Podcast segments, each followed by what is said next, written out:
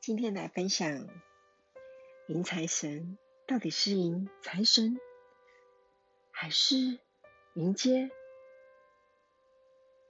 我们自己呢？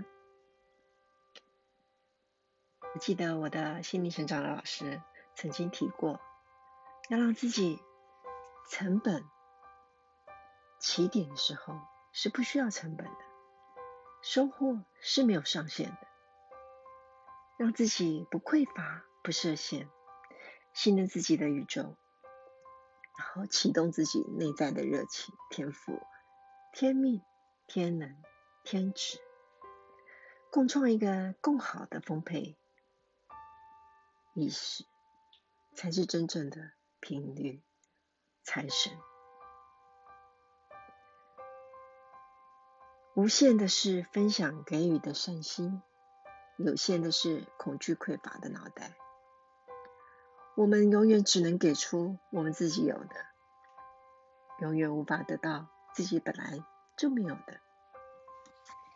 你想得到什么，就先给出什么，这是找到内在丰盛宝库的钥匙。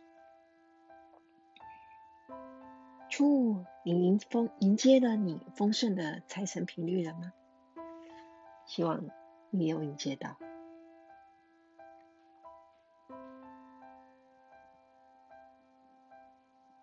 我在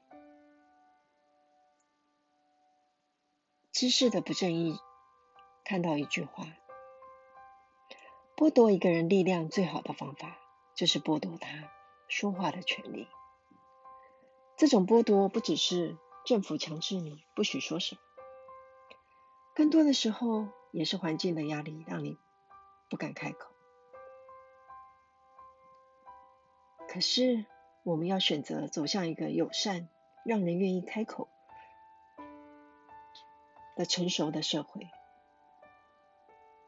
我们就要让勇敢的代价越来越小，不是吗？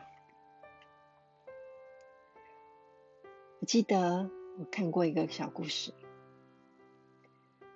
一个修行者本来是家财万贯的商人，出家到偏远的地区山洞修行。他抛弃了物欲的享受，以最低的初食饮水过生活，生活很平静。这样持续了很久。而神灵为了给他奖励，每天都编三个面包给他。当他吃下那个面包时，感动流涕，因为他从没吃过这么好吃的东西，好久好久了。于是他开始期待每天的吃饭时间。渐渐的，他觉得一天过得比一天还漫长。渐渐的，面包吃起来也不如当初的可口。他开始。觉得修行非常的痛苦。某一天，他逃走了，偷偷摸摸的背起了行囊，逃回城市里去。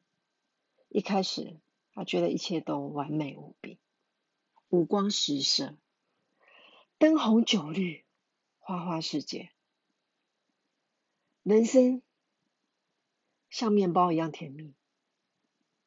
可是，时间一长，那样的生活又让他感到痛苦了。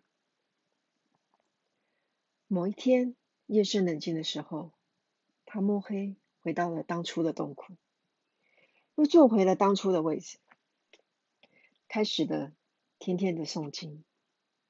可是面包再也没有再出现。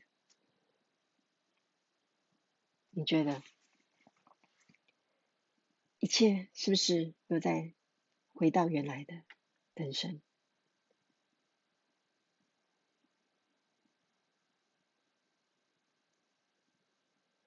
我们都要学习让自己勇敢。虽然人生常常会有计划之外，没有办法做计划，可是我们还是要努力学习。